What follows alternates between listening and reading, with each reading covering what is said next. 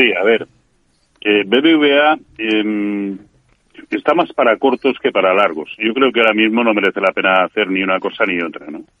Eh, ¿Por qué? Pues porque aún y por la mínima, pero permanece por encima de lo que era una tremenda resistencia en 5.64 y ha cerrado, pues, un pelín, un pelín por encima, ha cerrado prácticamente ahí. Por contra, vamos a pensar, eh, caso de que realmente el lado procedente fuera el, el largo, el comprador, es que eh, la resistencia horrorosa que tiene desde octubre de octubre noviembre de, del año pasado la tiene en 5.85. Realmente nos merece la pena para un movimiento tan escaso el asumir el riesgo de que de que BBVA se comporte como pues como se puede comportar el, eh, la generalidad del mercado caso de que eh, llevemos razón eh, eh, Jorge y yo en, en, el correctivo, ¿no?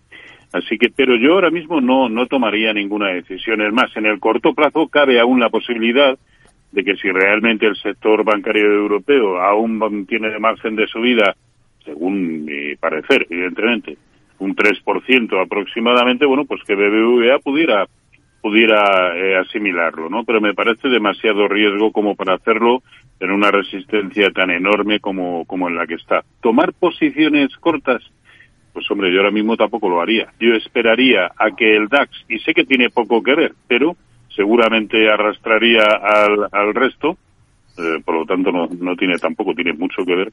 Yo esperaría, si el DAX se va por debajo de 13.700 en precios de cierre, 13.000, perdón, 13.790 en precios de cierre, sí, a mi entender, no solamente BBVA, sino todos aquellos que además están muy cercanos a resistencias, como es el, el caso también de Banquinter o de CaixaBank, pues estarían precisamente para cortos.